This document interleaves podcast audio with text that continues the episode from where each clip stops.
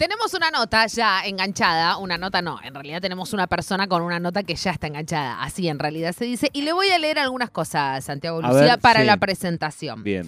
Para que quiero ver exactamente, porque voy a leer y voy a poner en contexto. Eh, claro, esta nota es de hace algunos años, pero me gusta mucho lo que dice.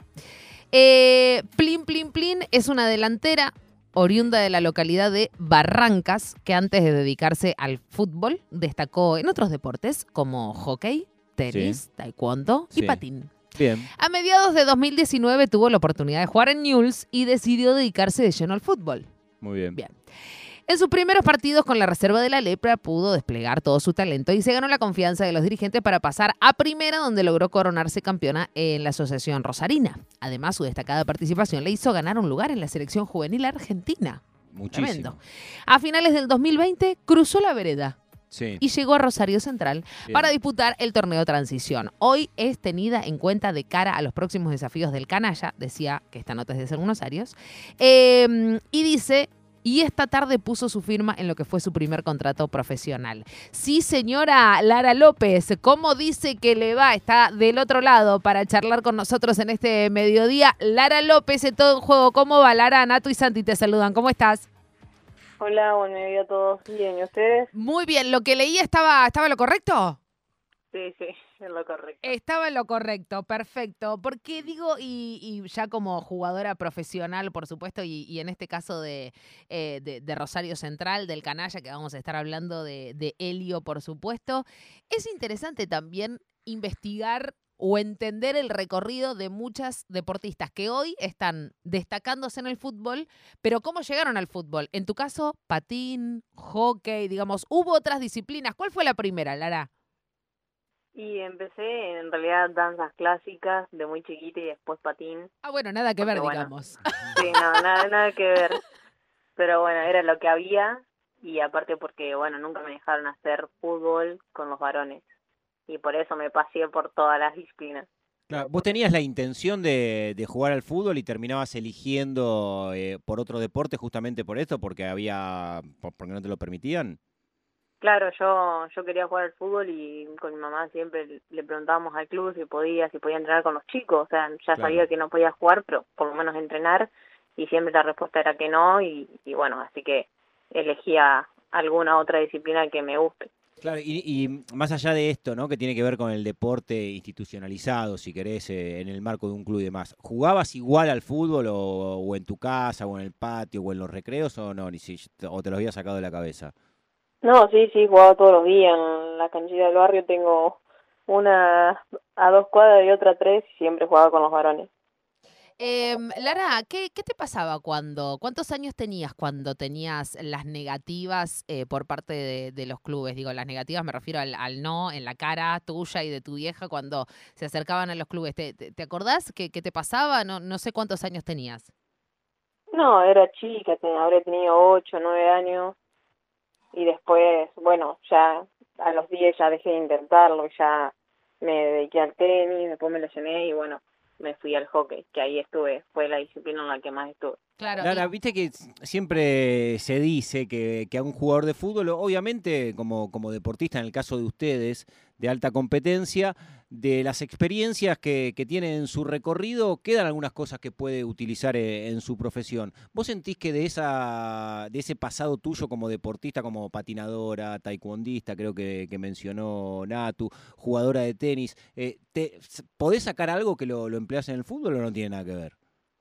No, sí, creo que todos los entrenamientos, patín, me dio mucha fuerza de piernas, porque al tener que levantar esos patines re pesados, algo de fuerza gané. Después, bueno, lo que más me ayudó fue hockey, que fue lo que más hice, eh, mucho físico, pero sí, aparte porque yo pienso y creo que es un juego muy parecido al del fútbol. Si bien se juega con una bocha y un palo y no hay posición adelantada o así, son 11 jugadoras queriendo meter un gol. Claro. Eh, estamos hablando con Lara López, eh, hoy eh, una de las delanteras en, Rosario Central. Y recién, Lara, estábamos repasando también lo, que viene sucediendo en el fútbol femenino, pero por sobre todas las cosas en este campeonato.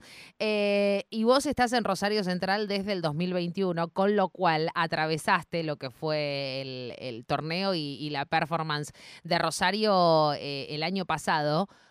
¿Qué pasó para llegar hoy a estar peleando, eh, ni siquiera peleando, porque hoy en la fecha 9 Rosario Central está puntero con 21 puntos? Entonces digo, eh, ¿qué, porque son muchas las preguntas en relación al fútbol femenino, pero ¿qué, qué, qué cambió en el vestuario de Rosario Central en relación a lo que fue el torneo que hicieron el año pasado y hoy estar punteras? No, yo creo que hubo muchos cambios, sea, tuvimos cambio de DT, con el DT también, con el DT nuevo tenemos otro sistema de juego, otra idea de juego, nos tuvimos que amoldar y, y también son pensamientos diferentes, es una persona diferente la que está al mando ahora. Y, y nada, nos lleva a ser, al ser también un el jugador de central, creo que nos llevó mucho a sentir más y a, y a querer salir y comernos el mundo.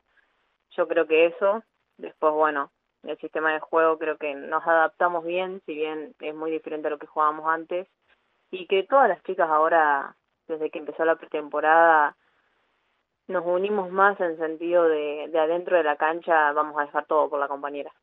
Estamos hablando con Lara López, es jugadora de Rosario Central.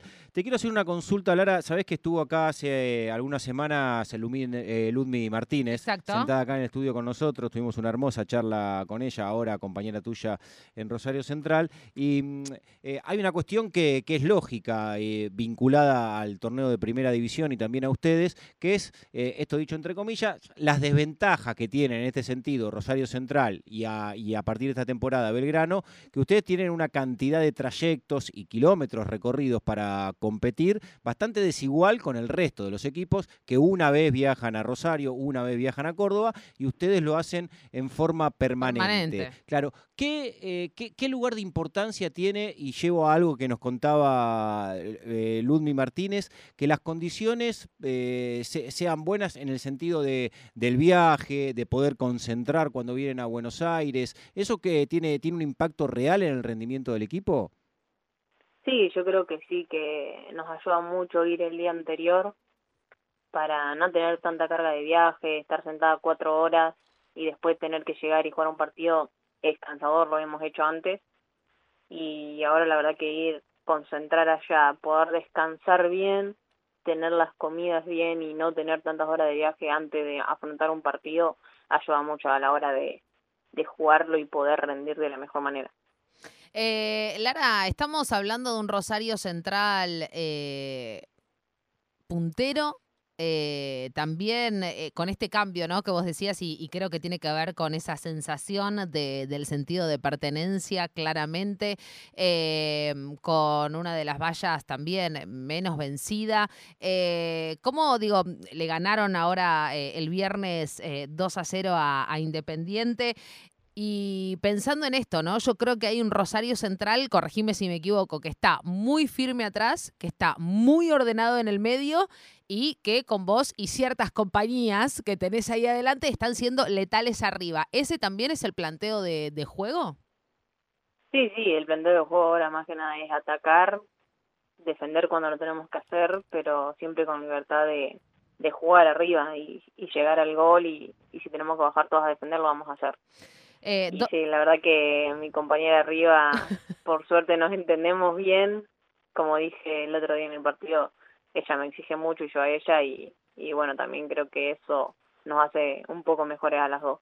Totalmente, totalmente. Hay, hay, una cosa que, venimos notando, sintiendo y, lo venimos hablando y también lo charlábamos con, con Ludmi cuando vino, lo charlamos con Macarena Sánchez también, con Cata Primo, eh, con la flaca Masagli, con, compañeras y colegas que están viniendo los domingos a, charlar y, sentimos después de tantos años cubriendo el fútbol femenino y creciendo hasta te diría con él, hay un, hay un, no sé si es un emparejamiento, pero hay un nivel de competitividad que está logrando cierta armonía.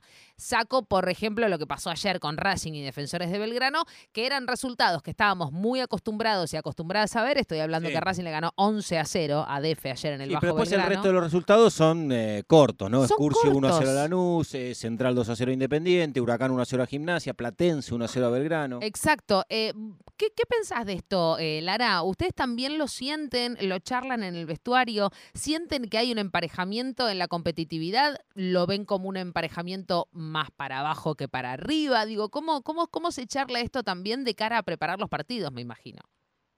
No, nosotros siempre charlamos en el sentido de que ya ni siquiera podemos ver estadísticas ni nada porque te están dando resultados muy locos, tal vez hoy ganaste y mañana jugas contra uno que está más abajo y, y te planteó un partido buenísimo y te sacó un punto. Eh, no, para mí el emparejamiento es para bien, la verdad que hay equipos que sorprendieron y otros que por ahí no esperábamos cómo le está yendo, pero pero todos los equipos están jugando bien, desde desde el que esté más arriba al que esté más abajo, y se lo proponen, te pueden plantear un partido bueno y, y ganártelo o empatarlo. Lara, tengo una pregunta vinculada a tu carrera puntualmente, más allá de, Rosario Central, que tiene que ver, por supuesto, también con el canalla. Y te lo pregunto del costado más futbolero, me imagino que, lo habrás explicado más de una vez. Pero ¿para vos tuvo un costo esto de pasar de News a Central o, lo viviste como algo natural? Eh, no tuvo un costo por tema de que yo, cuando quise arrancar, yo quise arrancar en Central, pero bueno, estaban en muchos cambios y así. Y bueno, había dos clubes de fútbol. Claro. Sí. Era o Newell o Central. Así que bueno, no se pudo en Central. Y fui a Newell la verdad que agradecida con los Newell también porque me trataron muy bien. Pero, pero bueno, después se dio ir a Central y, y, no lo dudé, más que nada porque están en AFA, yo quería mejorar, quería dar un salto y, y bueno, acá estoy. Eh, Lara, ¿qué te pasa con Erika Lonigro? Digo, recién la, nombrábamos, ¿no? En, en relación a, eso, a, una jugadora que te, que te potencia. Y eso muchas veces nos pasa en todos los ámbitos profesionales y laborales. Cuando tenés a alguien que claramente te, te potencia, eh, no solo se potencia uno, sino se potencia todo el equipo, en este caso puntual, hablando de un juego colectivo como, es el fútbol. Em, pero, ¿cómo es el tema de esa convivencia que claramente viene explotando? Mismo ayer, eh, ayer no, el, viernes, eh, con goles eh, tuyo y, de Erika es que se logra el, el 2. Em, pero digo, ¿qué, cómo, ¿cómo se genera también en, en, el vestuario una convivencia y una sociedad que claramente está demostrando que está funcionando eso, digámoslo, ¿no? pero ¿cómo, ¿cómo es esa convivencia también con lo negro? Digo, la nombro a lo negro también como una de las mujeres con mucha experiencia en el fútbol de primera división argentino, ¿no? Sí, la verdad que no, no hablamos mucho, lo justo y necesario en las prácticas, eh, pero bueno, creo que nos conocemos ya desde que yo llegué a Central y ya estaba, después se fue, ahora volvió, y, y a mí la verdad que me potenció y creo que nos potenciamos como, como dijiste, y las dos queremos lo mismo, meter goles, meter goles y ayudar al equipo, así que jugamos para el equipo y como nos exigimos nosotros, también nos exige el profe, nos exigen las compañeras porque saben lo que podemos dar. Se viene excursionistas en la próxima fecha, excursionistas que está eh, que están décimas segundas eh, en, el campeonato. Eh, y después, un poco más adelante, se viene Lanús, que también está teniendo un, campeonato bastante complejo.